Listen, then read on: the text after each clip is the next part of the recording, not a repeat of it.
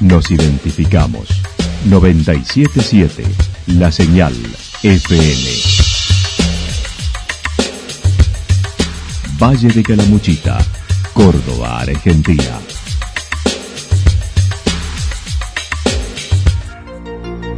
El más completo resumen de las noticias de la región, encontralos todos los días a las 12 y 30, a las 16 y a las 22 horas. Panorama de noticias. Por la 977, la señal FM nos identifica también con las noticias.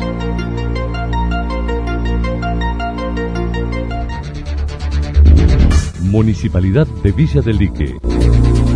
Una forma de vivir.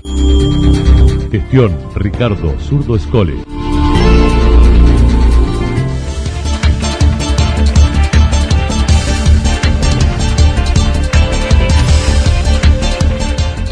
A esta hora hacemos un repaso por la información regional a través de los títulos. Falleció el motociclista Güey Zapata en un accidente en San Agustín.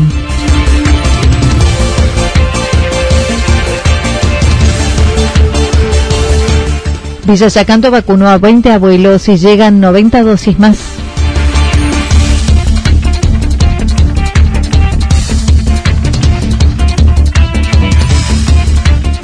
Aumento salarial y creación de nueva secretaría en la última sesión del Consejo Deliberante de Villa General Belgrano.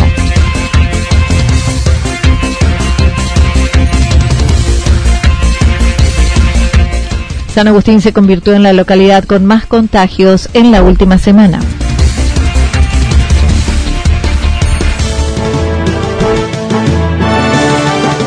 La actualidad en síntesis. La actualidad en síntesis. Resumen de noticias regionales producida por la 977 La Señal FM. Nos identifica junto a la información.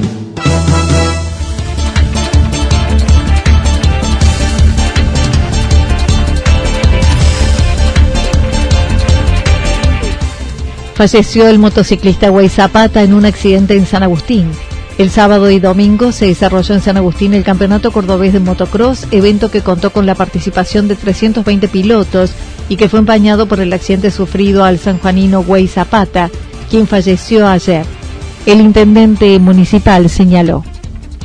Eh, algo que era realmente una fiesta porque, bueno, eh, este evento contó con un récord histórico de pilotos teníamos alrededor de 320 motos, 320 pilotos de toda la República Argentina, todos los mejores pilotos del país, o la gran mayoría de ellos estaban en San Agustín, eh, con una conducta ejemplar de la gente por cuestiones de COVID, con, todo lo que marcan los protocolos. Eh, realmente se vio empañada por esta tristísima noticia del fallecimiento de Iguel Zapata. Eh, en plena carrera y bueno, que toma acá una connotación especial porque en San Agustín todos quienes los conocíamos eh, sentíamos un gran afecto por él, por su historia, tuvo y tuvimos la oportunidad de compartir varios momentos, eh, porque incluso estuvo eh, muchos días en nuestro pueblo, en algunas competencias vino se quedó de una semana para otra, entonces hasta hacía entrenamiento en los gimnasios de San Agustín, se hizo amigos, amigas, o sea que la verdad teníamos y tenemos un gran afecto, un gran cariño por él y lo de ayer para todo el ámbito del motocross y puntualmente para todos los argentinos que pudimos conocerlos, bueno, fue un hecho lamentable con una gran tristeza, Anita, el joven frecuentaba las pistas de la localidad. A fines del año pasado tuvo un accidente en auto donde salvó su vida de milagro, pero perdió un brazo y en enero le permitieron volver a correr y lo hizo en San Agustín. El güey tuvo su accidente a fines del año pasado, volvió a correr por primera vez, lo hizo en el mes de enero, que fines de enero y principios de febrero, que tuvimos eventos, eh, un, un nacional acá en San Agustín, en dos circuitos distintos, y él volvió a correr acá. Por eso es que también tiene una connotación tan especial, eh, porque vuelve a la actividad, eh, se le permite correr con un solo brazo y volvió a pensar en Agustín. Eh, por eso es que también él tenía un gran afecto por nuestro pueblo. a partir de ahí continuó corriendo y de estas paradojas de la vida de haber vuelto a su actividad que él tanto amaba, porque decía que incluso si la prótesis que le buscaban no servía para correr en moto, no la quedaría, prefería estar sin el brazo porque él quería continuar corriendo en moto. Iván Ortega manifestó el joven de 23 años perdió el equilibrio luego de un salto, su moto cayó de punta y dos pilotos por detrás no pudieron evitarlo y le pasaron por encima. Sí, sí no lo ven y yo entiendo mi criterio que era imposible verlos porque uno cuando viene en la moto antes de un salto para el otro lado es imposible ver. Eh, tal vez eh, fue tan desafortunado el accidente que si esto hubiese sucedido en alguna recta o en otra parte del circuito, eh, hubiesen podido eh, avisar lo que pasaba y tal vez hacer alguna maniobra pendiente de esquivarlo. Pero bueno, en ese momento, Anita, yo creo que fue imposible y lamentablemente más terminó desencadenando en este accidente fatal.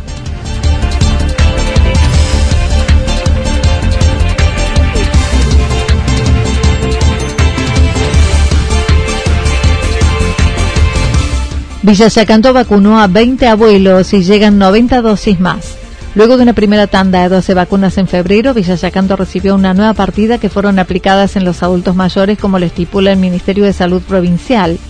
La responsable de salud comentó. Hemos recibido la primera tanda de, vacunación, fueron 12, y luego eh, la semana pasada hemos recibido 20 dosis más que ya la hemos colocado. Eh, la verdad que muy, muy buena la, la campaña que hicimos, muy contentos los abuelos, muy felices de recibir la vacuna, así que nos fue muy bien. Eh, la mayoría pudo venir a colocársela porque también eh, hay que ponerla lo más rápido posible. ¿Por qué? Porque así podemos recibir más se aplicó la primera dosis a adultos mayores de 75 años en adelante y hoy deben retirar 90 nuevas dosis mientras se convoca para mañana a continuar vacunando. Tengo que ir a buscar al hospital a las 13, a las 15 horas. Voy a buscar la vacuna y tenemos, gracias a Dios, una buena noticia. Recibimos 90 vacunas eh, y dos para los docentes que todavía faltaban eh, vacunar sí, estamos muy contentos. Ayer nos, nos ingresó el comunicado del hospital, así que ya tenemos también la lista. Eh, hoy por la mañana ya estamos llamando, convocándola para mañana, eh, de 13 a 17 horas se va, mm, o 19, depende cómo, cómo, cómo se nos extienda la, la lista, eh, vamos a estar vacunando mañana. Seguirán aplicándola en el dispensario con turnos espaciados como se realizó hasta ahora. Por otra parte, desde el dispensario hicieron un relevamiento de adultos mayores que no aparecen en las listas, probablemente por no haberse anotado para citarlos.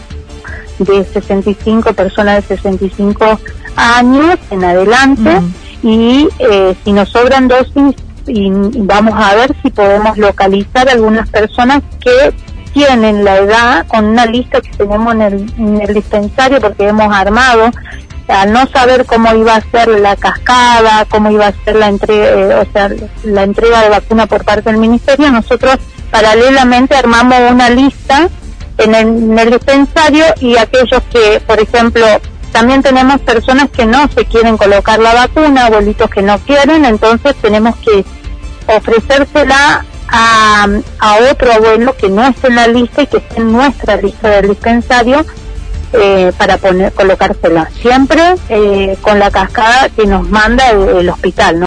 En otro orden, Verónica Pancocha adelantó el intendente firmará en estos días la prórroga del convenio con Parabachasca Salud que vence el próximo 15 de abril, incorporándose más profesionales y horarios. En estos días va a firmar el intendente Oscar Musumesi, em, va a firmar con la empresa Parabachasca para que tenga continuidad y el, eh, el servicio, pero va a incorporar médicos eh, con horarios de consultorio, ¿no? De 9 a 1 todos los días, eh, va a ampliar un poco más la atención porque estaban haciendo emergencia y urgencia y va, van a, van a, a, firmar el convenio con médicos permanentes en el dispensario aparte de la emergencia y urgencia. Y ya tenemos en nuestro dispensario eh, ginecólogo, por ejemplo el doctor Herrera, hace dos días a la semana eh, consultorio en el dispensario y también el doctor González, que es oncólogo, también atiende dos días en la semana.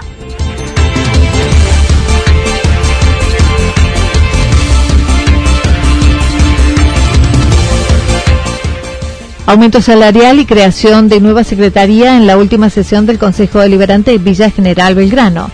La presidenta del Consejo de Villa General Belgrano consideró a un mes de retomadas las sesiones este año será muy activo como fue el año pasado, en el que realizaron reuniones presenciales, habiendo aprobado unas 80 ordenanzas en el 2020.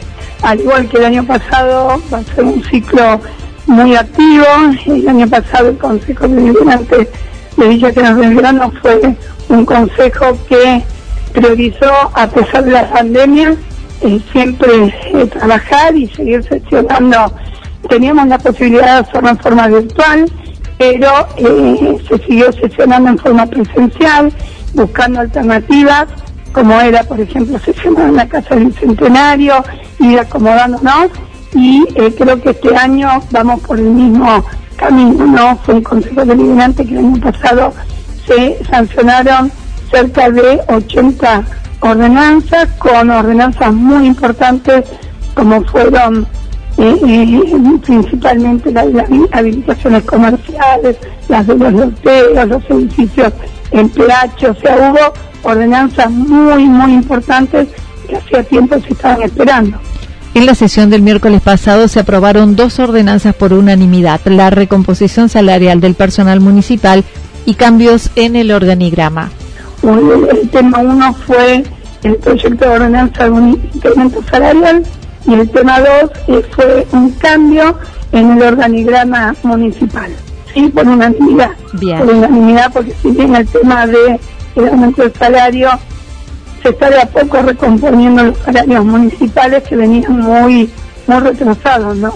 Eh, antes costaba llegar a pagar los sueldos y ahora no solamente se pagan en tiempo y forma, sino que se pudo dar un incremento muy importante a pesar de la pandemia el año pasado y este año vamos también a ver si se puede dar estos aumentos, que todo va a depender de las conversaciones que tenga el Ejecutivo también con el sindicato, eh, pero bueno, se, va a establecer un monto que se va dando de a poquito. En este momento lo que se dio fue eh, eh, un 11%, era un incremento salarial no remunerativo que se había otorgado en diciembre del año pasado y que eso se incorpora al sueldo básico del personal permanente y contratado. Y por otra parte, se dio el incremento salarial remunerativo del 10%. También se aprobó la creación de la Secretaría de Desarrollo Humano, que dependía de salud y ahora será independiente, a cargo de Fabiana Pendino.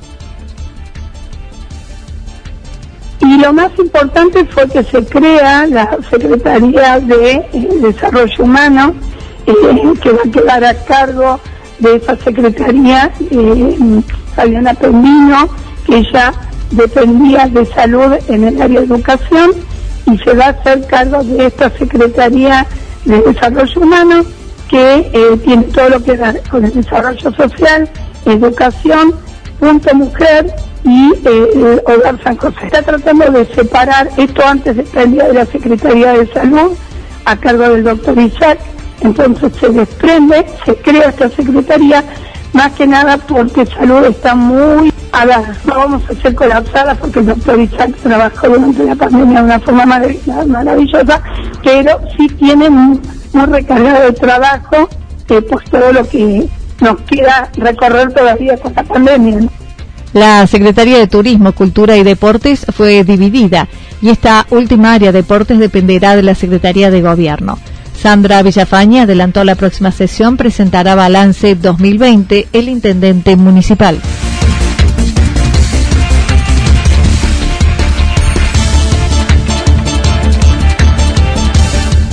San Agustín se convirtió en la localidad con más contagios en la última semana en Calamuchita.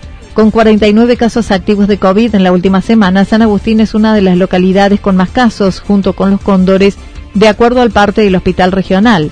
Ante esta situación, el intendente de la localidad dijo asistió a una reunión donde el gobierno provincial adelantó no se aplicarán restricciones aún, pero solicitó a los municipios y comunas a afianzar y controlar los protocolos vigentes. El otro día luego de tener la reunión con el Ministerio de Gobierno y el Ministerio de Salud de la provincia, donde nos confirmaron de que la provincia no tomaba restricciones, eh, pero sí nos pedían de que aplicáramos a rajatabla los protocolos, porque en realidad esto fue lo que sucedió el fin de semana. Eh, según la salida, eh, simplemente eh, recordando a la gente y tratando de comenzar nuevamente a internalizar todo lo que tiene que ver eh, con los protocolos de cada una de las actividades. En eso comenzamos comercio por comercio y por cada una de las actividades a, hacer la entrega de una nota de estas directivas, de no relajamiento y de llevarles nuevamente el protocolo. Por mi parte, eh, simplemente restringí eh, el horario de la noche porque advertimos que en el transcurso de 10 días que se nosotros se nos fue el coronavirus, eh, los dos picos de coronavirus que tuvimos salimos, salieron de fiestas eh, en las que se cometieron excesos y que no se respetan los protocolos. La mayor parte de los contagios sucedieron en dos focos identificados, señaló Iván Ortega, donde hubo relajamiento de protocolos. Por ello, ahora habrá restricción de circulación, cierre de locales a las 2.30 y mayores controles. Es restringir la circulación nocturna, hacer los cierres nocturnos en cada uno de los locales eh, y eh, eh, controles que sean efectivos y que sean efectuados regularmente y de que los protocolos se incumplen en cada uno de los, locales. Estamos alrededor de las y media de la mañana de los locales. Nosotros vamos a esperar a ver si el gobierno provincial dispone alguna otra restricción. Yo creo que lo más inteligente después de un año y pico de pandemia que llevamos es trabajar sobre la prevención eh, en un contexto, por supuesto, que nadie quiere retroceder a fase 1 y uh -huh. cierre toda la economía y sufrir los avatares que ya sufrimos en el año pasado.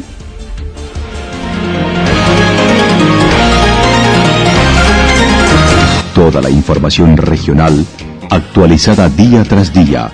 Usted puede repasarla durante toda la jornada en www.fm977.com.ar. La señal FM nos identifica también en Internet.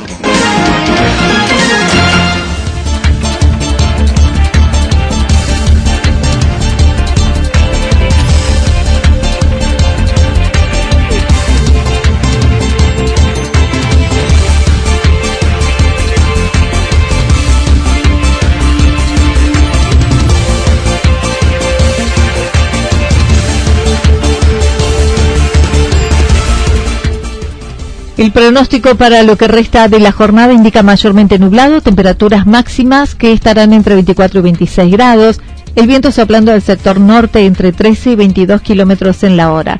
Para mañana martes anticipan parcialmente nublado, luego posibilidad de tormentas aisladas hacia la tarde, temperaturas máximas entre 22 y 24 grados, las mínimas entre 11 y 13 grados, el viento estará soplando del sector noreste entre 13 y 22 kilómetros en la hora.